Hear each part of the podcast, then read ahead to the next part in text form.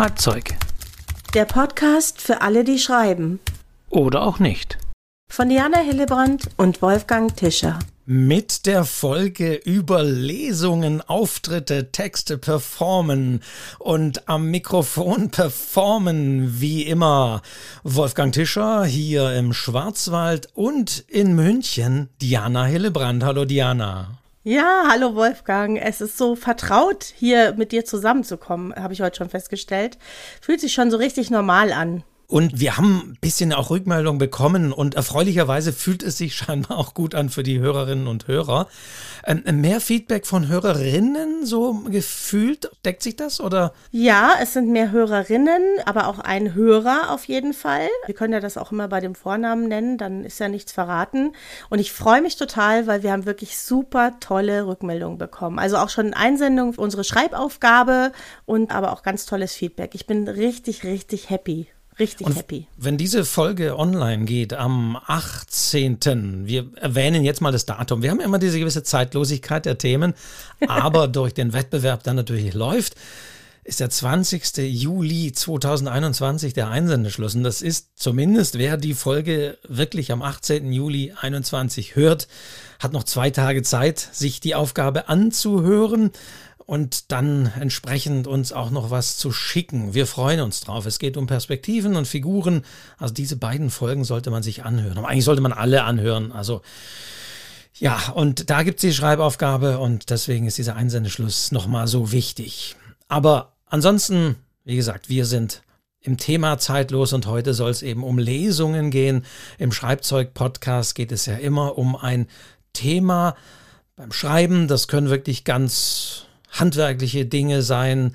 Wir hatten eben schon Figuren und wir hatten Anfang von Text und Kurzgeschichten, aber es sind eben auch die Dinge drumherum. Beim letzten Mal ging es um Preise und Wettbewerbe und heute geht es eben um das Lesen von Texten oder auch das Moderieren und wie immer haben wir auch beide diesen unterschiedlichen Blickwinkel. Diana als diejenige, die schreibt, ist sozusagen auch die Autorin, die liest und sie wird aus ihrer aus Ihren Erfahrungen berichten und ich selbst bin ja auch als Sprecher und Vorleser unterwegs, aber nicht von eigenen Texten, sondern von Texten anderer. Da werde ich später nochmal was äh, dazu erzählen. Also insofern habe ich auch Bühnenerfahrung und vor allen Dingen bin ich sehr häufig eben derjenige, der neben der Autorin oder neben dem Autor sitzt und Lesungen moderiert, was natürlich auch eine Herausforderung ist. Und aus dieser Perspektive werde ich auch ein bisschen berichten, was da gut und schlecht ist, was man vielleicht als Autor machen sollte oder nicht machen sollte, wenn man auch so eine moderierte Lesung hat. All das und noch viel mehr das heutige Thema. Aber jetzt kommen wir noch mal ein bisschen, bisschen zu einer Rückmeldung. Also ein bisschen will ich auch mal hören, weil Diana hat das alles gesammelt und vorbereitet. Ja. Was, was gab es so? Es gab wirklich schöne Rückmeldungen. Ich sage jetzt einfach immer den Vornamen dazu. Äh, da kann sich derjenige oder diejenige dann schon angesprochen fühlen. Die Anna sagt vielen Dank für die Folge über die Erzählperspektive. Obwohl ich schon einige Bücher geschrieben und natürlich auch zahlreiche Schreibratgeber konsumiert habe, war eure Sendung für mich die mit Abstand lehrreichste zu dem Thema. Die Ausführungen zum Perspektivwechsel wirkten für mich wie eine Befreiung. Schön, das, ist schön, dass total. wir hier auch Menschen befreien in diesem Podcast. Wunderbar. Das ist sehr genau. schön. Genau. Also vielen Dank für diese tolle äh, Rückmeldung. Sie sagt auch noch, dass äh, wir ein, besonders tief an die Themen herangehen. Also ganz toll. Dann eine Rückmeldung vom Julian, ja, also ein R. Äh, und der fragt gleich mal, ob er uns siezen äh, soll. Nein, Julian, du musst uns nicht siezen. Schriftsteller äh, siezen sich nicht. Wir duzen uns alle. Wir sitzen alle in einem Boot, egal wie alt oder wie jung man ist. Spielt überhaupt keine Rolle. Haben wir, glaube ich, in der ersten Folge festgelegt. Wir duzen ja, uns und wir, wir duzen, duzen, die uns. HörerInnen. Ja. Also ja. Ist tatsächlich auch üblich irgendwie, ne? Also man kommt da wirklich ganz schnell zum Du. Ich glaube, Wolfgang, wir haben uns auch ganz schnell geduzt, haben uns ja auch auf einer Veranstaltung kennengelernt und das geht also ganz reibungslos und ohne Probleme. Und er ist begeistert und hat richtig viel Spaß äh, beim Zuhören und äh, kommt aus dem Münchner Norden, ja, der Julian. Dann die Silke. Oh, jetzt kommt's, Wolfgang, pass auf. Zunächst einmal möchte ich mich, äh, möchte ich euch mein Lob aussprechen. Ihr macht den ersten Podcast, den ich tatsächlich entgegenfiebere. Ha? Entgegenfiebern. Jetzt sorgen wir auch ah. noch für Fieber. Okay. Die Befreiung. Fieber, Wahnsinn. Ja, okay. Ja. Die Sabrina ähm, hat Aber Sie müssen, ich, ich, ich, muss jetzt aber auch eine, bevor jetzt jemand sagt, ja, jetzt lesen sich gegenseitig das Lob vor. Aber es gibt auch sehr aufmerksame Hörerinnen, die ja. zum Beispiel gesagt haben, ich hätte bei Dracula gesagt, Jonathan Harker schreibt seiner geliebten Lucy. Und das ist wirklich völliger Blödsinn gewesen, denn Lucy ist ja die Freundin von Mina wiederum und das ist die Frau von Jonathan Harker. Ja, ähm, das, da geht manchmal etwas äh, durcheinander. Ganz klar, dieser Podcast ist nicht geskriptet und genau aufgeschrieben. Also äh, man möge es uns nachsehen, dass manchmal vielleicht irgendwie ein Titel oder Name durcheinander geht. Passiert, aber es ist toll, wie aufmerksam die Leute hören. Und ich betrachte das wiederum als, als sehr gut und sehr positiv, dass man also genau hier auch zuhört ja, wir reden uns manchmal ein bisschen in Rage in unserer Begeisterung. Und äh, das muss man vielleicht auch nochmal dazu sagen, dass wir quasi äh, nichts vorher vorbereiten. Also wir treffen hier wirklich aufeinander mit dem Thema und reden so, wie uns der Schnabel gewachsen ist. Und da kann schon mal auch was falsch dabei rauskommen. Und wir sind froh, wenn man uns verbessert. Also wir lernen auch gerne dazu. Und wenn wir Schmarrn reden, wie wir Bayern sagen, dann sagt uns das ruhig. Wir nehmen uns das auf jeden Fall zu Herzen. wie heißt das in Stuttgart? Schmarrn? Gibt es da auch so ein Wort äh, für sowas?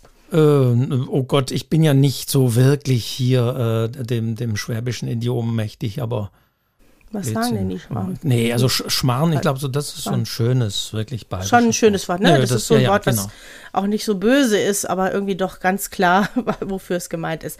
Dann hat uns die Sabrina geschrieben, dass sie durch, den, äh, durch Zufall über den Literatur-Newsletter, also deine, ne, Literaturcafé-Newsletter auf den Podcast gestoßen ist und sehr froh darüber ist. Ich habe tatsächlich zum ersten Mal eine Erklärung bekommen, warum der Lebenslauf einer Figur wichtig ist bzw. sein kann. Ja, wunderbar, so soll es sein.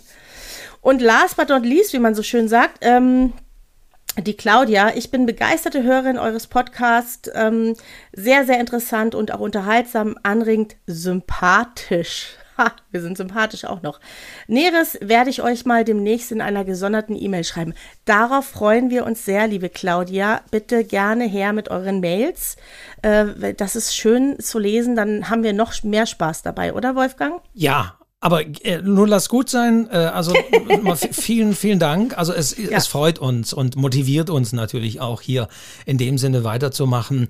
Und äh, ja, das, das ist das, was wir ja auch wollen, weil wir ja auch gesagt haben, wir sind hier zwar zu zweit, aber es sind doch einige Hörerinnen und Hörer dabei und wir freuen uns einfach über Feedback, Rückmeldung, Vorschläge. Auch da kam ja einiges, also da werden wir sicherlich, wir haben natürlich auch einiges an Themen, aber eben, wir freuen uns über Rückmeldungen und Ergänzungen sehr gerne äh, an die Mailadresse. Diana, hast du sie gerade abrufbereit? Ich glaube, es ist post.schreibzeug-podcast.de, steht aber immer in den Show Notes drin. Also muss man sie einfach nur runterscrollen und dann sieht man das eigentlich in jedem, bei jeder Folge ist das angegeben.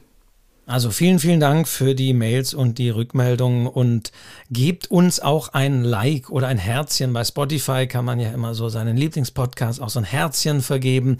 Wir freuen uns natürlich auch über öffentliche Bewertungen auf den Portalen, so es möglich ist, bei Apple Podcasts äh, oder wo es auch immer möglich ist. Also auch da vielen, vielen Dank für eure ja. Rückmeldung. Vielen Dank. Und heute tolles Thema, wie ich finde. Ich äh, will gleich auch mal eine ganz peinliche Geschichte dazu erzählen. Lesungen. Ich finde das immer großartig, wenn ich auf meine Leser treffe. Bei mir ist es ja wirklich so, dass ich in der Regel Texte lese, die ich selber geschrieben habe. Das habe ich auch schon ganz früh gemacht und es war immer sehr spannend und sehr interessant zu sehen, wie reagieren meine Leser auf meine Texte. Da habe ich auch viel äh, davon lernen können. Also freue ich mich sehr auf dieses Thema. Es ist ein großes Thema und ein, und ein spannendes Thema, manchmal auch ein lustiges Thema und manchmal auch nicht so ein lustiges Thema, aber auf jeden Fall wichtig äh, für Autoren und Autorinnen. Und es gibt einige Aspekte, die natürlich da wichtig sind, angefangen vom Lampenfieber, vom Umgang mit der Technik ähm, bis hin zu, welche Texte soll man lesen und ja, woran ist überhaupt das Publikum interessiert und wie nehme ich Kontakt mit dem Publikum auf und signieren werde ich ja vielleicht dann auch noch. Das ist doch auch, das ist doch toll, oder? Das so die ist Signier toll. Signieren hinterher?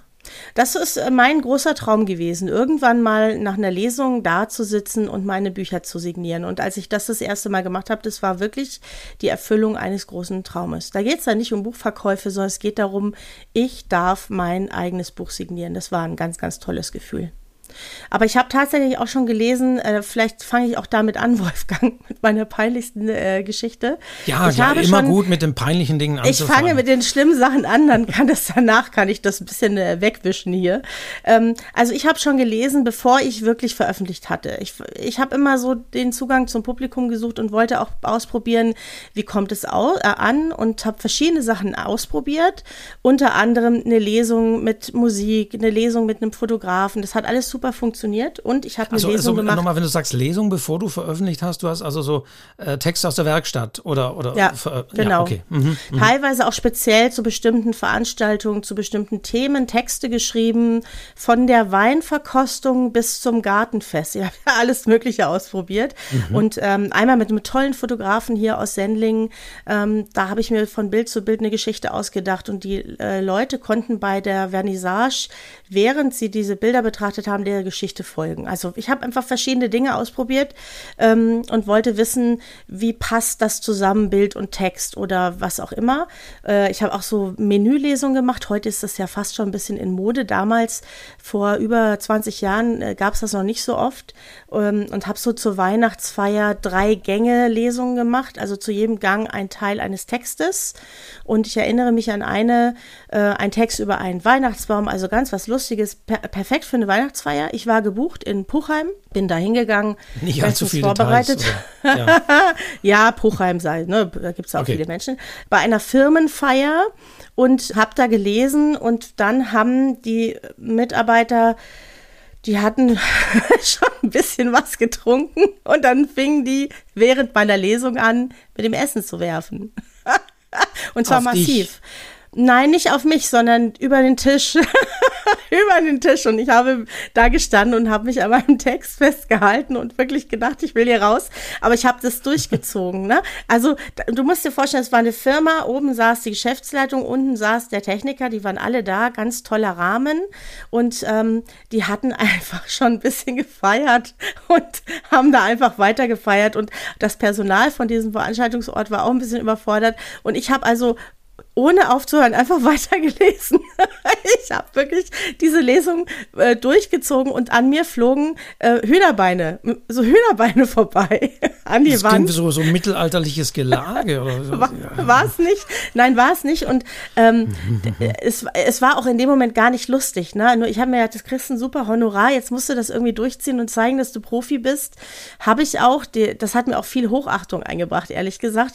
Aber ich war heilfroh, als ich da raus war. Also die waren einfach die waren einfach besoffen, verstehst du? Und das war. Aber ja, äh, eben, das ist, ist zwar sehr witzig, aber im Grunde genommen ist das ja wirklich mit die, die schlimmste Art der Lesung, wenn man so als Kulturfeigenblatt dann auch irgendwie gebucht ist und dann halt dahin geht und die Leute wollen einen aber gar nicht so unbedingt hören. Also die sind halt da. Also das, das ist so eigentlich schlimm. Das ist wie so äh, Eröffnung im Möbelhaus. Also wenn alle, eigentlich alle wollen die Sonderangebote aus den Regalen ziehen und dann muss man da irgendwie noch durch. Aber nee, eigentlich finde ich, ist das doch das, das, das Grausamste, wenn so die Zuhörer unaufmerksam sind, also oder Kinder durch die Gegend springen, die äh, lärmen und nicht zuhören.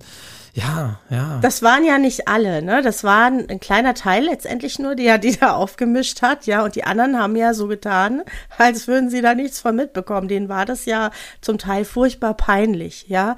Ich kann mich noch erinnern, dann stand auch noch einer auf und stellte sich neben mich und hakte sich unter. Ich habe das dann irgendwie in die Lesung eingebaut.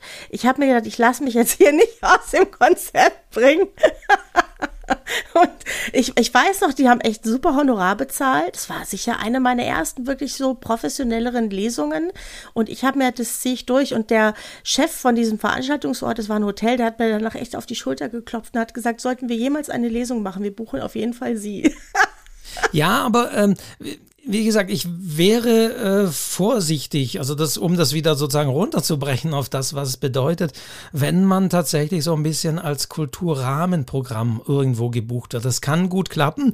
Also ich hatte auch mal eine Lesung ähm, in, in, in Karlsruhe, da gab es eine Ausstellung zum Thema Glücksspiel und Roulette und da war, da gab es so eine lange Nacht des Spiels und da gab es dann tatsächlich auch diese Groupiers, die aus Baden-Baden kamen und da ein bisschen eingeführt haben, wie das so funktioniert. War natürlich jetzt kein echtes Glücksspiel, das war ja da nicht möglich. Und da war ich auch gebucht und habe Dostoevsky, der Spieler, gelesen, weil es nicht thematisch passte. Und das war natürlich super, weil die Leute konnten da hinkommen und ich hatte die auch im Griff, sagen wir mal so. Ich wollte ja auch denen eine Performance bieten. Das kann super klappen. Aber ein bisschen tatsächlich sollte man vorsichtig sein, wenn man so als kulturelles Rahmenprogramm, ja, wir haben uns gedacht, Sie sind doch Autorin, da lesen Sie doch, kommen Sie mal und da haben wir auch ein bisschen Kultur, nebenan spielt dann die Blaskapelle sonst wie und ja, es kann, also muss man schon genau gucken. Besser ist es, man ist wirklich mit seinem Text und als Person gebucht. Man weiß das natürlich vorher nicht. Also das war äh, eine Überraschung der Geschäftszeitung an die Mitarbeiter. Ja, die wollten denen wirklich was Gutes tun, ja, aber die haben halt vorher schon ein bisschen gefeiert. Jetzt lache ich da heute drüber. Damals fand ich es natürlich auch nicht so lustig, aber das weißt du ja oft vorher nicht. Du weißt ja häufig bei einer Lesung nicht, auf was lässt du dich letztendlich ein, ja. Äh, die meisten, also ist mir auch nie wieder passiert, ja. Meistens äh, läuft das ja super gut und ist wirklich richtig schön, ähm, aber es kann halt auch mal schief gehen und ich denke mir Ach, da muss man auch mal drüber lachen können. Das ist eine schöne Geschichte. Wie gesagt, heute kann ich drüber lachen. Danach hat mich so schnell auch nichts mehr aus der Ruhe gebracht, weißt du? Ich habe wirklich gedacht, zeitenweise, da kommt jetzt die versteckte Kamera. Ich war mir fast sicher. es war so, es war so skurril, dass ich mir, da mache ja. ich mal irgendwann eine Kurzgeschichte draus, Wolfgang. Es ist alles, ach, da, heute lache ich drüber. Das war meine Feuertaufe. Alles, was, was danach kam, war easy. Ja, ja, also Harry Rowold hat mir das mal immer im Interview, der ja auch ein legendärer Vorleser ist, äh, hat mir ja auch gesagt, irgendwann hat er auch dieses, er hat es immer das ungebildete Bildungsbürgertum genannt, dass er auch in diesen Lesungen sitzt und was weiß ich, tuschelt sich unterhält und gar nicht bei der Sache ist, irgendwie mhm. dafür gesorgt, dass die Leute dann irgendwie bloßgestellt wurden durch Bemerkungen von ihm und dann waren die dann auch nicht mehr dabei. Ja, ja, also man muss sich seinem Publikum auch erarbeiten, so ist da ist. Schlimmer ist natürlich, man ist für eine Lesung gebucht und es ist niemand da Das, um jetzt wirklich mit den schlimmen Dingen zu beginnen, kann natürlich auch passieren. Und da sage ich immer wieder ganz klar, wenn nur zwei oder drei Leute da sind und man macht die Lesung und man hat auch ein garantiertes Honorar, sage ich mal, sodass es ähm, egal ist, dann ist mein Credo auf jeden Fall machen. Und das höre ich auch von vielen, selbst wenn nur fünf Leute kommen, weil man eben noch nicht der literarische Superstar ist dann sind diese fünf Leute eben die wichtigen Leute, denen man einen schönen Abend bereiten muss, dass die das weitererzählen, ihren Freunden und Bekannten. Und wenn man dann nochmal zur Lesung kommt, dass dann schon 10 oder 15 Leute da sind. Denn das, denke ich, ist ja auch wichtig, sich die, die, die Leute zu, zu erarbeiten. Wie es bei generell bei Büchern ist, es bei Lesungen, finde ich, nicht anders. Die, die da sind, denen sollte man eine gute Show bieten und nicht schlecht gelaunt sein, weil man gedacht hat, alles sei brechend voll. Also wir reden jetzt ja schon wieder von Post-Corona-Zeiten, alles sei irgendwie brechend voll, dicht gedrängt und dann sind halt nur fünf Leute da. Das äh, darf, mhm. ist zwar enttäuschend, darf aber dann keine Rolle spielen. Ja, das habe ich auch schon erlebt, auch übrigens mit namhaften Autoren. Ich habe ja lange diesen Literaturtreff in München äh, moderiert und manchmal war das so, weißt du, da braucht ja nur irgendwie was sein, ein Fußballspiel oder was auch immer und du triffst genau den Termin und es kommen eben nicht so viele und ich finde auch, ähm, da, jeder, der da sitzt, jeder Einzelne und wenn es sogar nur einer ist, ja, dann kriegt der von mir die super Lesung. Also so wie ich es machen würde, wenn der Saal voll ist. Das hat wirklich jeder Einzelne verdient äh, und jeder Einzelne zählt und das macht auch genauso viel Spaß. Vielleicht sitzt du dann danach mit demjenigen zusammen und trinkst noch ein schönes Glas Wein. Also das ist überhaupt nicht schlimm. Im Gegenteil, äh, da ist auch alles drin bei den Lesungen. Also steckt man nicht drin, ob da jetzt der Saal voll ist oder nicht. Egal, glaube ich, tatsächlich auch, wie berühmt man ist. Na gut, wenn man man Günter Grass heißt, dann kommen wahrscheinlich schon viele. Aber ich habe das wirklich auch bei äh, namhaften Autoren erlebt, dass es da nicht so viele waren, aber dann war es manchmal gerade besonders schön. Weißt du, dann hat man so eine Nähe, kommt besser ins Gespräch ja. es kann auch sehr, sehr schön sein. Beziehungsweise hat sich auch äh, gewandelt. Also ich war teilweise auch bei den ersten Lesungen von Sebastian Fitzig, als er noch, noch nicht so bekannt war. Ja, auch der hat sich sein Publikum erarbeitet, da genauso. Und äh, weil, als du gerade Termin gesagt hast, also auch das ist so die Erfahrung als jemand, der Lesungen organisiert und mitplant und terminlich ansetzt.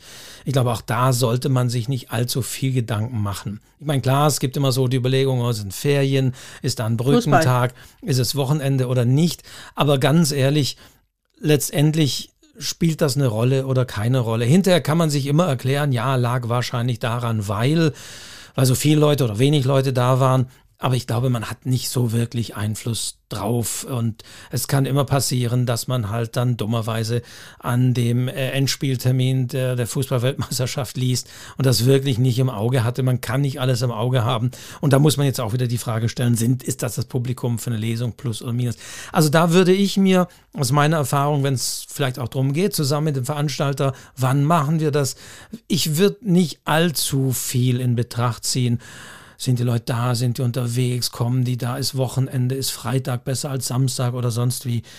Ich denke, jede Lesung hat so äh, ihr Publikum, das kommt oder auch nicht kommt. Und über die Gründe kann man spekulieren und vorher noch zu spekulieren, ist teilweise müßig. Hm, Finde ich auch.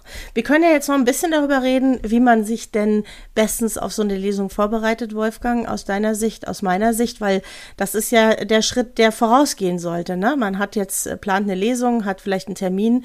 Was macht man denn, um da eben entsprechend gut aufzutreten? Was machst du? Ja, also äh, was mache ich? Ich von meinem Credo ist es tatsächlich so, dass das Wichtigste bei einer Lesung tatsächlich äh, die, die mentale Herangehensweise ist, dass ich einen Text vorlesen möchte und ein Publikum äh, unterhalten möchte, fesseln möchte, begeistern möchte, erschrecken möchte mit einem Krimi, mit einer Liebesgeschichte, die zum Weinen bringen möchte oder sonst wie.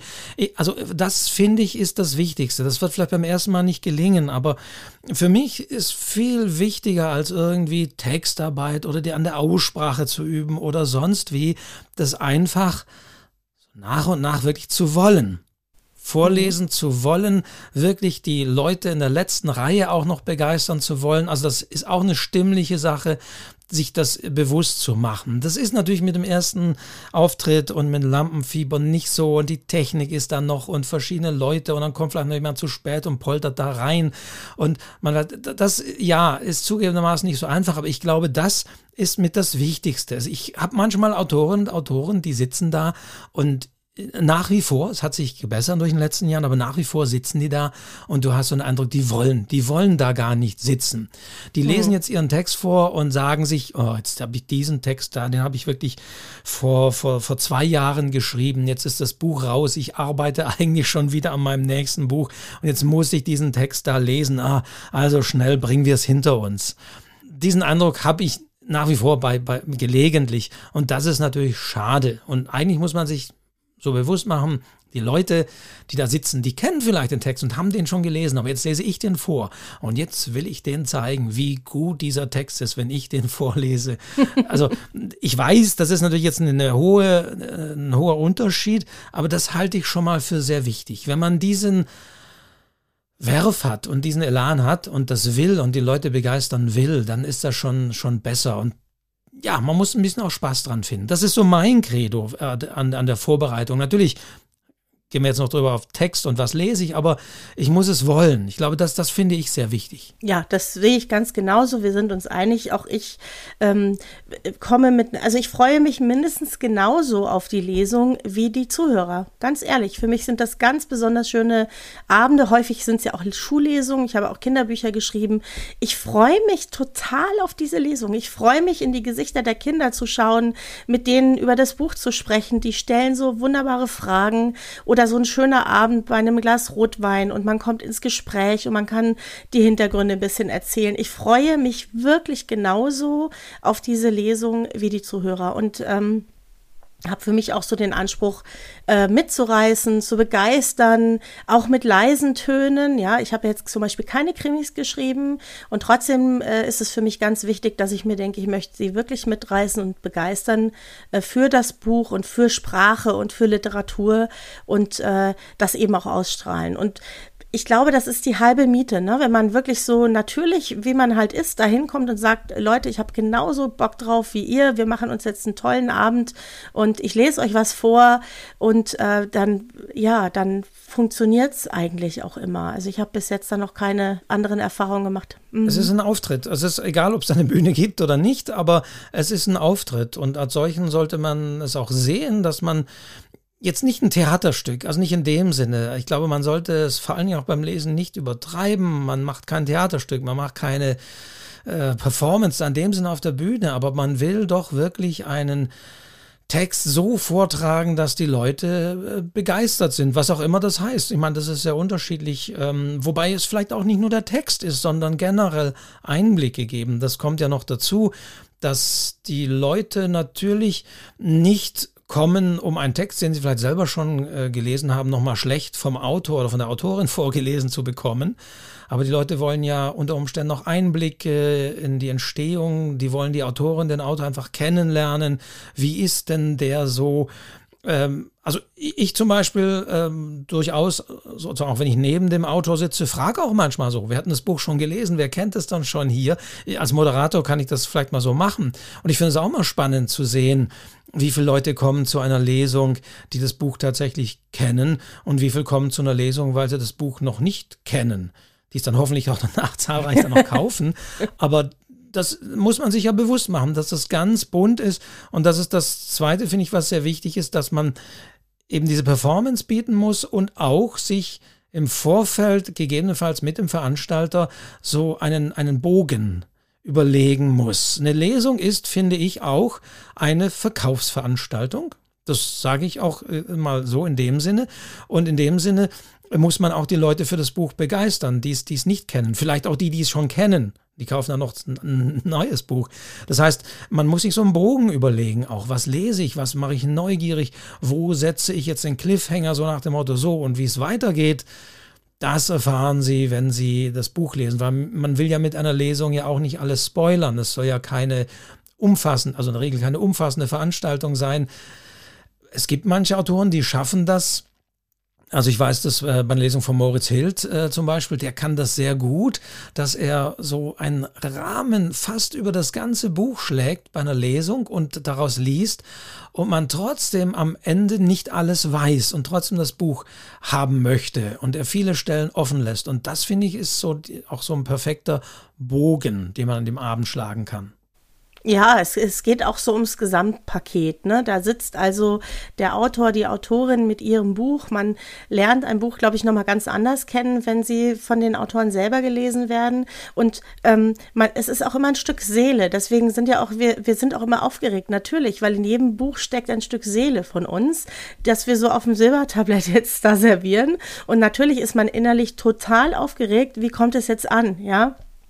Und man fiebert dem entgegen und es ist immer eine unglaubliche Erleichterung, wenn man merkt, das Publikum reagiert, es lacht, es erschreckt sich, es wird ganz leise, ja, es ist ergriffen. Das sind wirklich die schönen Momente beim Lesen, die ich total genieße und wo ich auch mehr, wo ich auch mein Schreiben ein bisschen überprüfen kann, wo ich merke, hey, das kommt jetzt wirklich beim Leser genauso an, wie ich es mir vorgestellt habe oder noch besser oder vielleicht manchmal auch nicht so gut. Ja, bei Kinderlesungen, da kannst du es in den Gesichtern ablesen. Ist das jetzt eine gute Stelle oder ist es jetzt keine gute Stelle? Da lernt man auch ganz viel dadurch und äh, es ist ein wirklich magischer Moment. Lesungen sind magische Momente und ich kann eigentlich nur allen raten, das auszuprobieren, weil es es bereichert das Schreiben auf eine ganz besondere Art und Weise, finde ich. Und was man nicht tun sollte, das, äh, das sage ich auch häufig, ist wirklich am Anfang sich entschuldigen. Aus diesem, aus diesem Wissen daraus sage ich auch bei Vorträgen immer, und das hört man auch sehr häufig, der Autor oh, komme ich leider ein bisschen verspätet, bitte entschuldigen Sie, oh, ich bin etwas erkältet, leider meine Stimme. Äh, das resultiert, wenn man unsicher ist und wenn man meint, man kann das Publikum so ein bisschen mit Mitleid auch bekommen.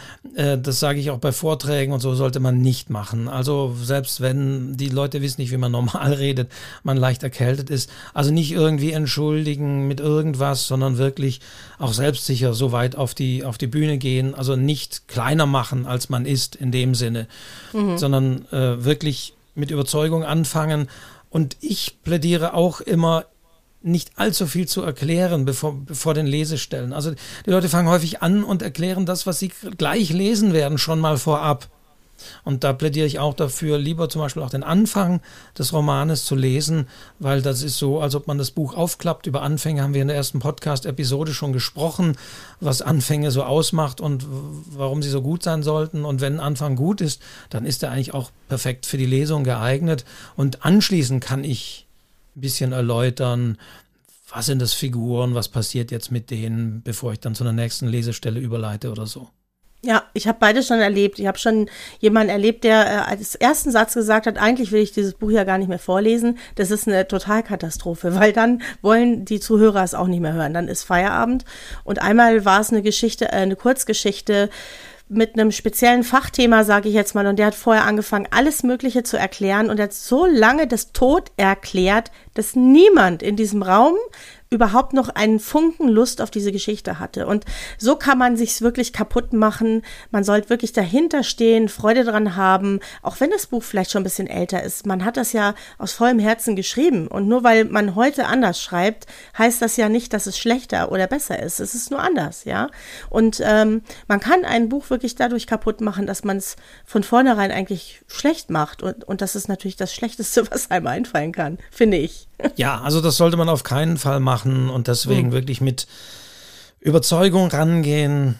Ich möchte die Leute kriegen und, und mein Text ist wirklich gut und das soll uns allen Spaß machen und wir alle sollen einen schönen, schönen, schönen Abend haben. Das, das ist doch das, was man so. Das ist die innere Einstellung. Ja, ja finde ich ja. auch. Und dann kann man aber natürlich auch noch sich bisschen professionell vorbereiten. Es gibt ein paar äh, Tricks, die man, äh, was heißt Tricks, ein paar Tipps, die man anwenden kann, um eben gut durch eine Lesung zu kommen. Ja, dass man einfach den Text vorbereitet, dass man eine gute Textstelle aussucht, sich genau überlegt, was man liest, vorher mal die Zeit äh, ähm, misst und guckt, wie lange brauche ich dafür. Und ein paar Minuten so zugeben, liest. weil man immer ja. länger braucht.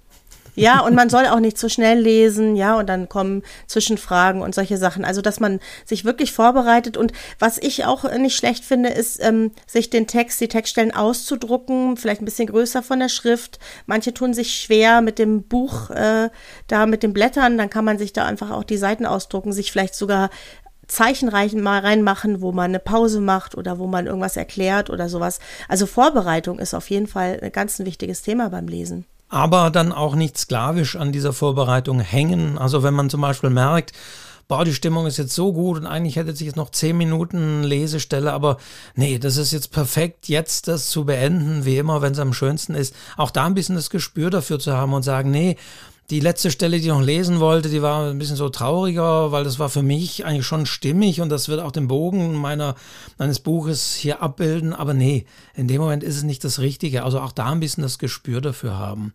Ich meine, es gibt ja auch Autoren, die überraschen sich, indem sie auch sagen, ich lese auch nicht immer das Gleiche und mache da auch ein bisschen mhm. Abwechslung. Mhm. Du, ganz wichtig übrigens bei Kinderlesungen, dass du da reinfühlst und es gibt Klassen, die schaffen das super. Halbe Stunde lesen, dreiviertel Stunde lesen, kein Thema. Es gibt Klassen, die werden unruhig. Dann höre ich auf und dann fange ich an und gehe mit denen ins Gespräch und dann sage ich, soll ich noch eine äh, Stelle vorlesen oder jetzt noch was ganz Spannendes oder äh, sie können mir Fragen stellen. Also das ist total wichtig, dann auch aufzuhören, wenn man merkt, die können jetzt einfach, das ist ja keine böse Absicht, dass sie nicht mehr zuhören können. Ja, das ist einfach manchmal so, ja. Die haben manchmal einen langen Schultag hinter sich, die sind manchmal nicht ausgelastet, keine Ahnung, ähm, ist von Klasse zu Klasse unterschiedlich. Es sind ja auch immer viele Kinder und da wirklich reinzuspüren und zu sagen, ich ziehe das jetzt nicht stoisch durch, sondern ich höre an der Stelle auf, jetzt ist es gerade perfekt und zeige den Originalillustrationen oder äh, erzähle denen, wie Bücher entstehen oder die können, Kinder fragen ja immer gerne, ne? die können mir also immer alle Fragen stellen, die ihnen so einfallen, ich bin da total offen und dann löst sich das auch wieder, ja. Und dann hat man eine tolle Stunde und hat dann nicht so den Bogen überspannt. Ne? Das ist manchmal schon schwierig für Kinder, länger als eine halbe Stunde zuzuhören. Naja, und nicht nur bei Kindern. Ich meine, es gilt auch generell für Lesungen. Also wenn jemand sagt, Stimmt. ja, war, war toll, aber war ein bisschen zu lang. Mhm. Andererseits sage ich immer wieder, es gibt manchmal auch Veranstalter, die sagen, ja, wie sind sie, also wenn wir jetzt mal das Idiom, wie sind sie, da sind viele alte Leute dabei, also länger als eine halbe Stunde soll es nicht dauern. Dann sage ich mir, Ich werde euch zeigen, dass auch alte Leute eine Stunde begeistert zuhören und nach der Stunde sagen, schade, dass es schon vorbei ist. Das ist so meine Herangehensweise. Also man sollte bitte auch da nicht von vornherein sagen, boah, Aufmerksamkeitsspanne äh, der Leute nimmt ja ab, wissen wir alle, lesen wir ja alle. Nee, also auch da nochmal, ich sollte es schaffen, dass die wirklich dabei sind und neugierig sind, aber eben auch merken, wenn es gut ist.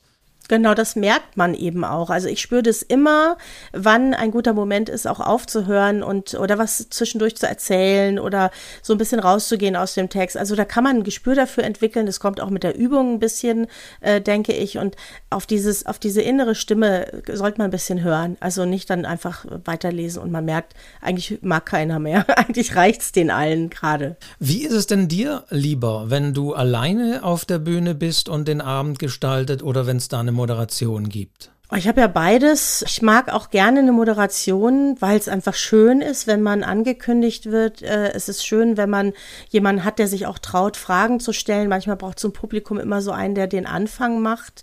Ähm, mag ich sehr, sehr gerne. Es funktioniert anders genauso gut. Ich glaube, man fühlt sich als, ich fühle mich als Autorin ein bisschen mehr hofiert, wenn extra da jemand steht und das moderiert und ich nicht alles so von mir heraus erzählen muss. Da ist schon, ah, da fühle ich mich ein Stückchen wichtiger vielleicht, keine Ahnung. Ist auf jeden Fall immer sehr schön, wenn man nicht so ganz alleine ist. Aber in den meisten Fällen bin ich tatsächlich alleine und äh, häufig kommt dann nur so ein Wink, ja, ja, stellen Sie sich mal selber vor, dann mache ich das natürlich auch gerne, kein Problem. Aber es ist auch schön, wenn jemand anders was über einen sagt, weil man will sich ja auch nicht so loben, sein Buch schon gar nicht. Ich bin da eher so ein bisschen bescheidener unterwegs. Klingt immer besser, wenn das jemand anders sagt, ne? Aber man sollte sich entsprechend äh, kundig machen. Ich denke das schon beim Veranstalter, je nachdem, wie ist das geplant.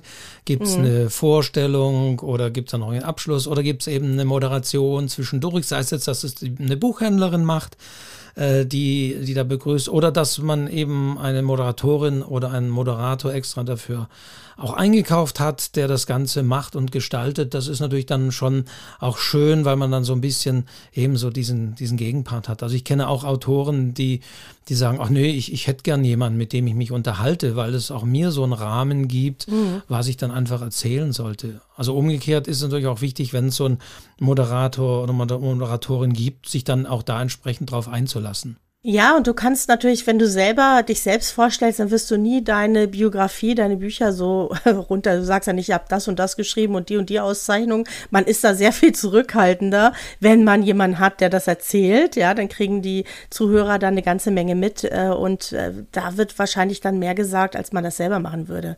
Finde ich komisch, weißt du, mich da selber so äh, darzustellen. Das ist schwieriger, ja, das macht man eigentlich nicht, sondern man fängt dann relativ schnell mit der Lesung an. Und gerade den, den Bestseller-Autorinnen, wenn, wenn die äh, über die Lande touren, dann ist da meistens ein unter Umständen auch sehr hochkarätiger Moderator aus irgendeinem Feuilleton äh, an die Seite gestellt. Noch besser haben es ja dann tatsächlich auch die, auch die ausländischen AutorInnen, die häufig ja auch noch eine sehr prominente und gute Stimme an die Seite bekommen.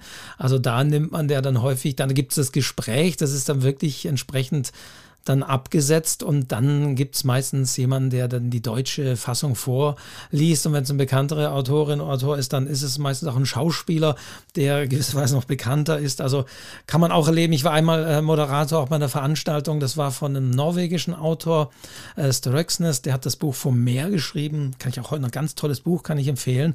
Aber da war Mark Waschke, Tatortkommissar Berlin, derjenige, der die deutsche Stimme war. Und da war es natürlich so, dass alle auch wegen Mark Waschke gekommen sind und alle standen da rum und wollten schon im Vorfeld Autogramme von ihm. Und ich stand so mit dem Autor daneben, der mir dann sagte, ja gut, das ist ja hier in Deutschland, da ist er nicht mehr so ganz der Star. ja, okay, damit muss man dann, muss man dann auch fertig werden. Aber es ist natürlich das Schöne, dass die auch ein professionelle, eine professionelle Stimme an die Seite bekommen.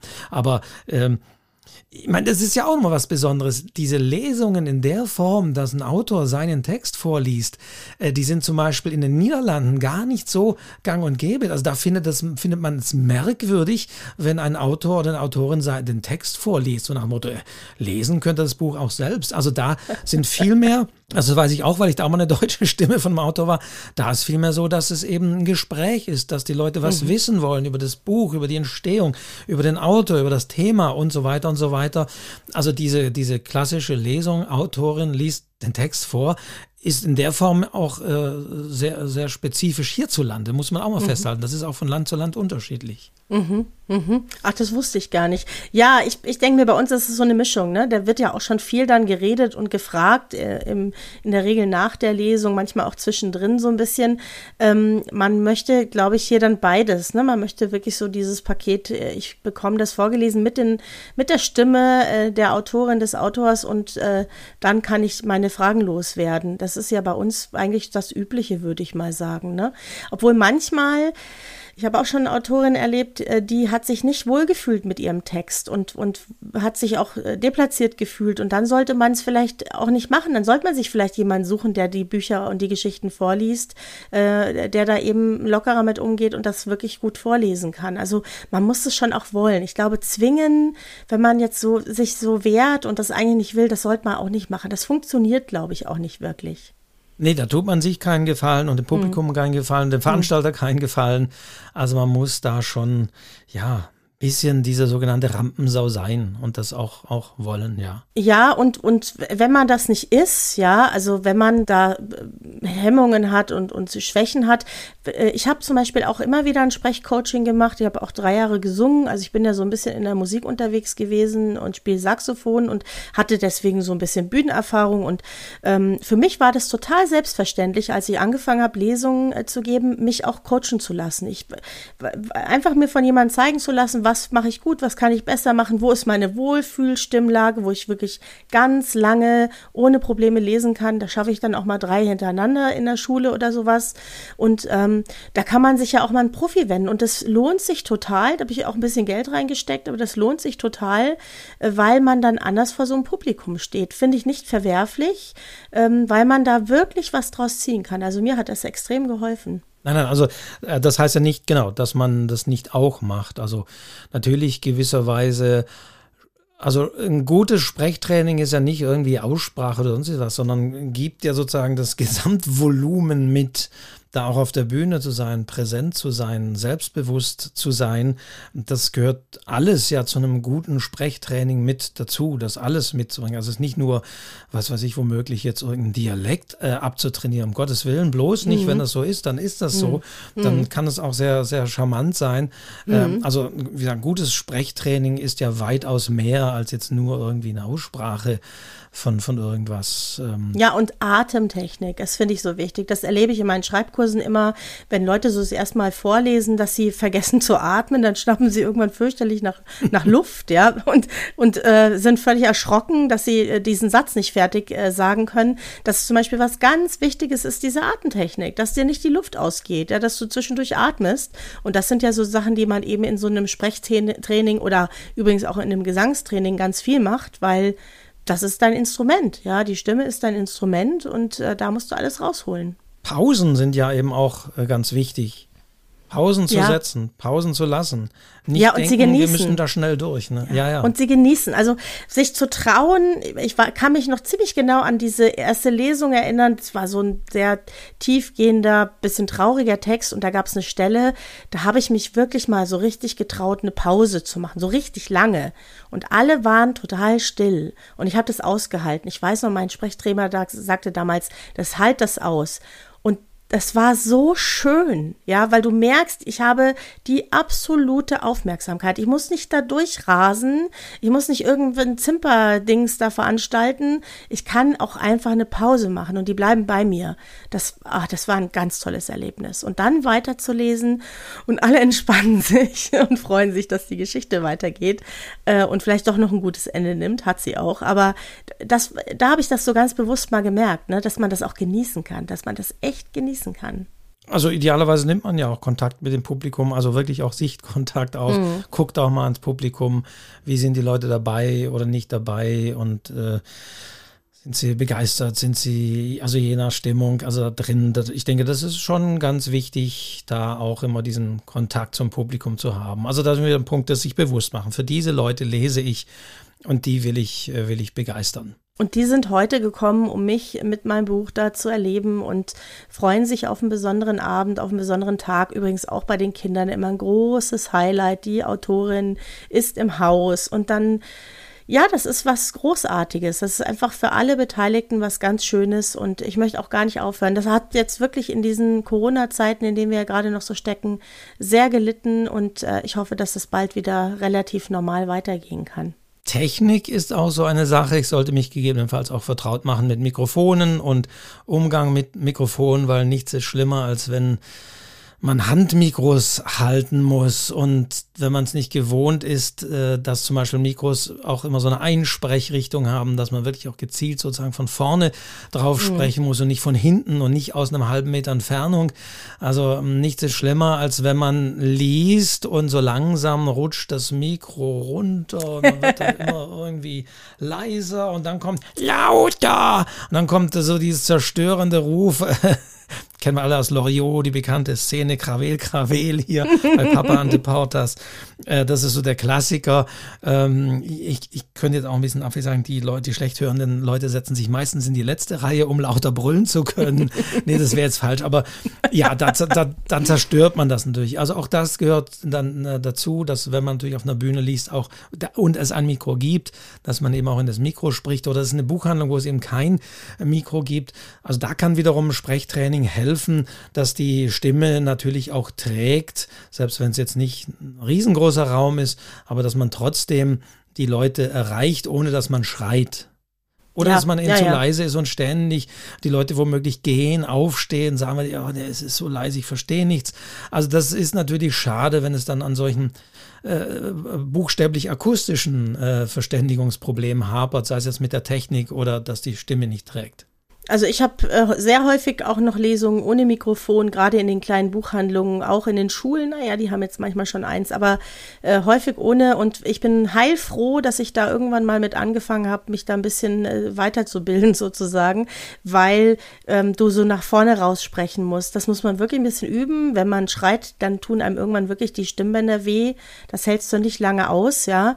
Äh, aber es kann man, das ist eine reine Technik. Das kann man wirklich lernen. Äh, ich habe äh, in den Shownotes später auch noch den einen oder anderen Tipp, äh, auch für einen Online-Kurs äh, von dem Michael Rossier, den ich kenne, auch aus der Federwelt.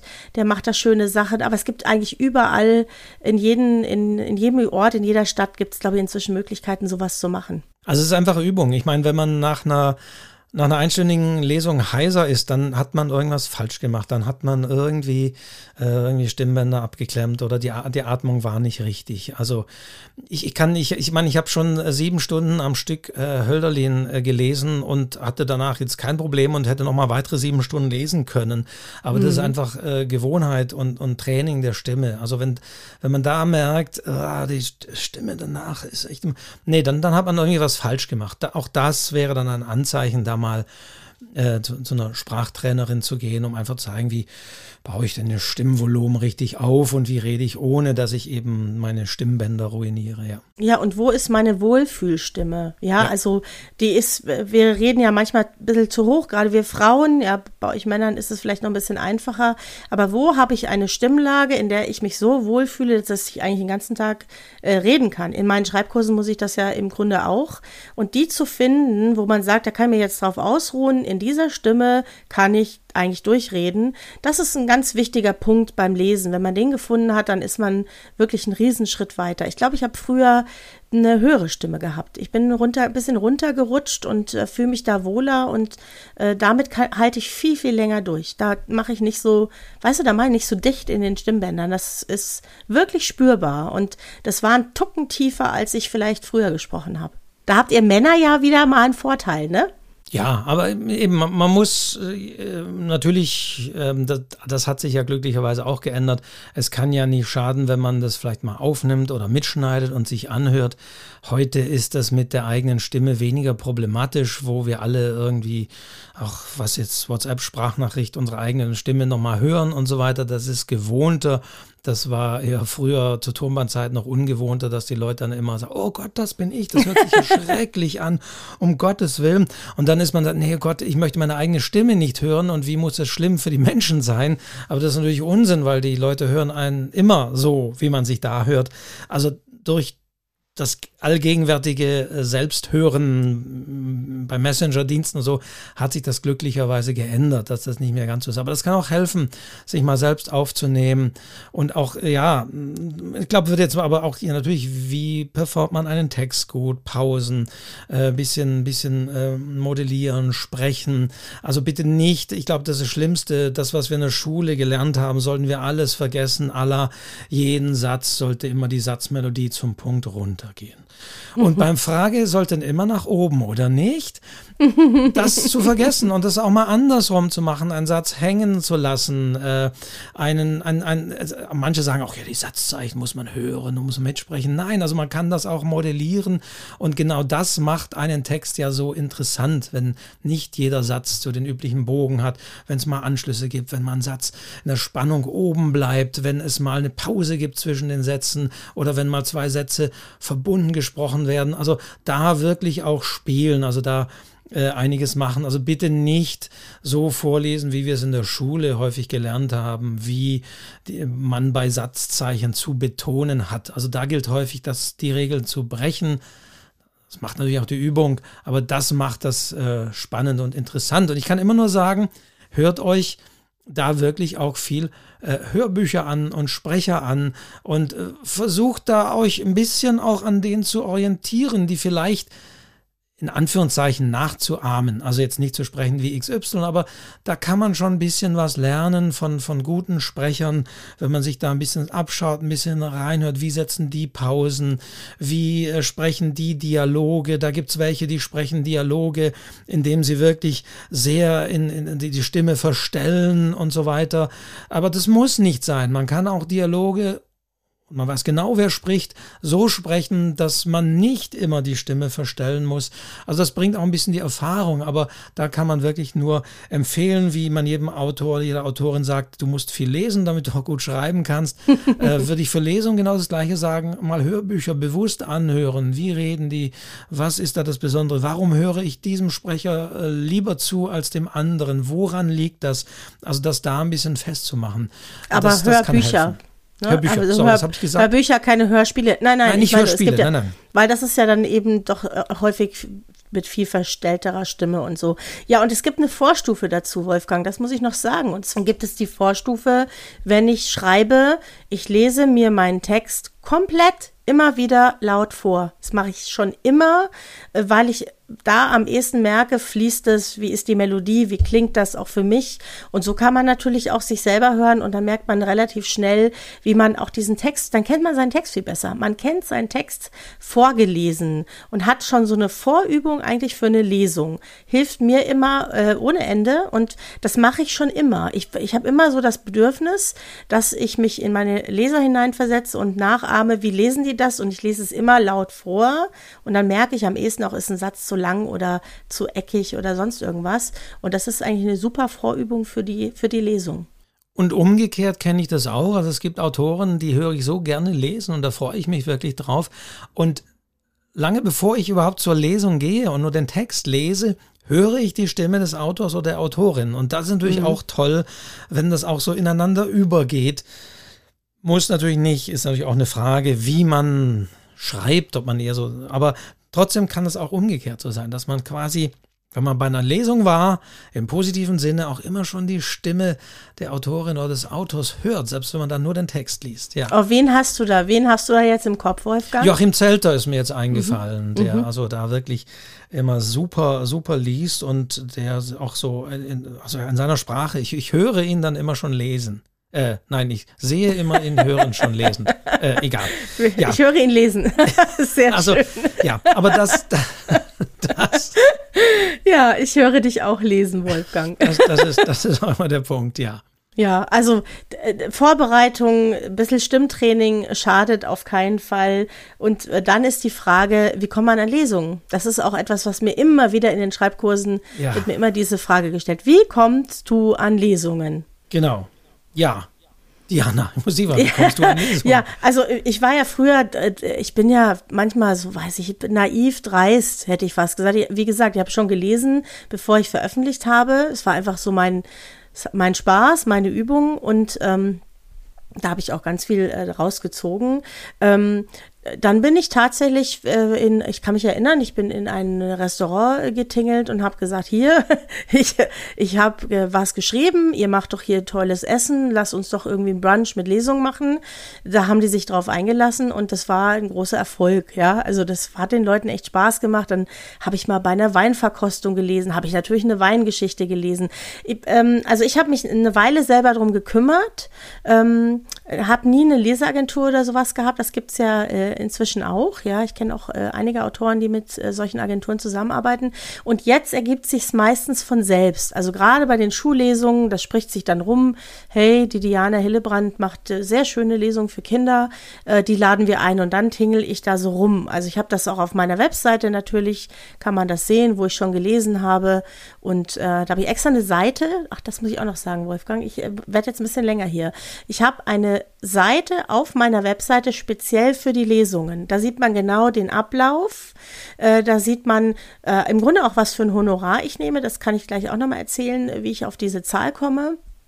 Da sieht man auch, wo man sich zum Beispiel eine Förderung für äh, Kinderlesungen, jugendliche Lesungen äh, holen kann, eventuell. Und ich beschreibe sehr genau den Ablauf einer Lesung zum Beispiel für Kinder. Und ich wollte da so einen Service bieten. Ne? Ich wollte zeigen, hier, das mache ich, das könnt ihr euch hier anschauen, da ist ein Link, den könnt ihr weiterleiten.